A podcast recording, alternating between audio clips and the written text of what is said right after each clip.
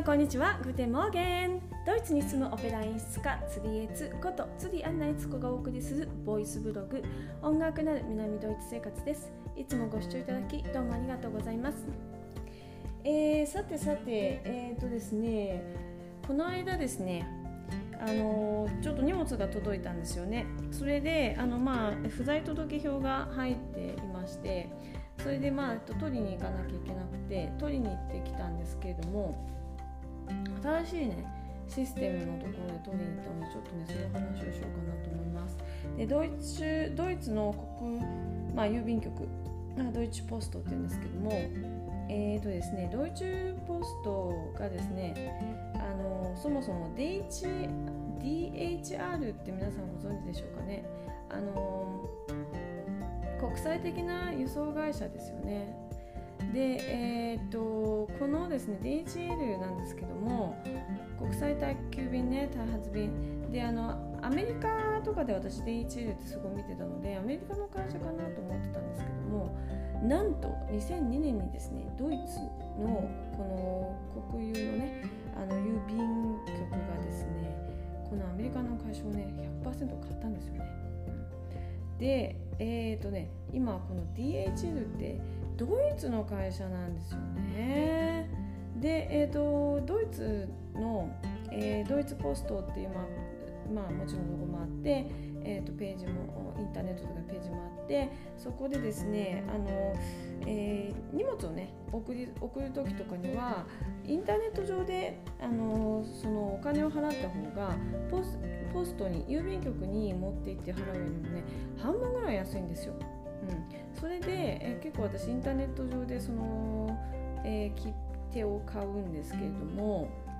でまあ、あの要するにインターネット上でお金払って自分で、えー、そのあれをプリントアウトして貼り付けるとあのそのバーコードがね、えーと、そのお金を払った証明になるっていうシステムなんですよね。でそのインターネットで買う時に国内のものはドイツポストって書いてあるロゴのページでいいんですけど国際のものになるとね DHL の方のページにポンで飛んじゃうおかしいなと思ってたらあの要するに、えー、これはねドイツの会社で、えー、ドイツポストが一番上でその子会社に一応なっていてあの国際郵便は DHL がまあ賄ってるっていう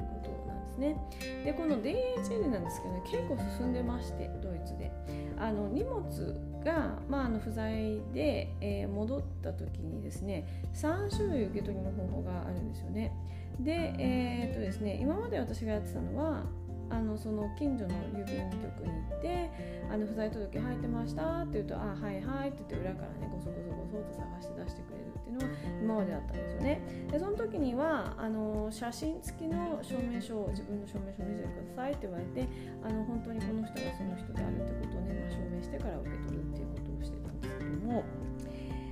えっ、ー、とですね街のね結構ね角とかにですねなんか大きなロッカーみたいな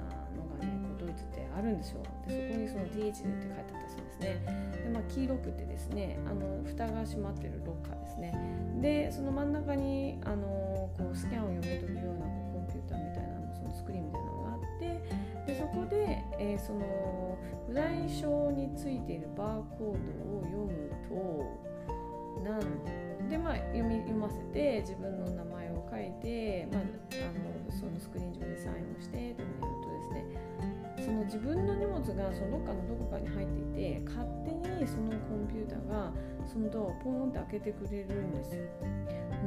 うん、でですねそれね初めて今回やってみたんですね。で面白かったです。うん、でですね、えーと、ちょうどその時にですねその郵便の、えー、働いている方がですね今度逆にですねその届いた荷物をその箱のそのロッカーの中に入れるっていう作業をしててすごい面白かったんですけど、まあ、その荷物がありますよで荷物をスキャンすると、えー、勝手にですねそのロッカーのドアが一つだけポコンって開くんですよね。でそこに入れて閉めるとまたそのサイズのドアで開いてないあ、えー、中身が入ってないロッカーの部屋部屋というかその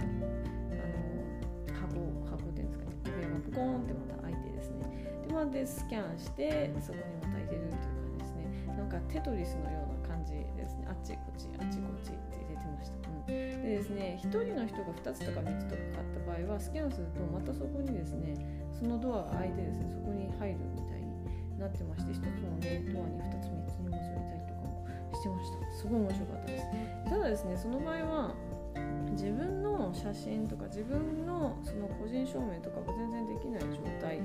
でまあサインだけねしたんでね面白いなと思いました。えっ、ー、とねその受け取りのその機械によってはですねもう一つあってそういうそのスクリーン上でサインができないようなあの本当にただのロッカーみたいなのがある場合もあるらしいんですけどもその場合はえあらかじめ自分の携帯にその DHL のアップを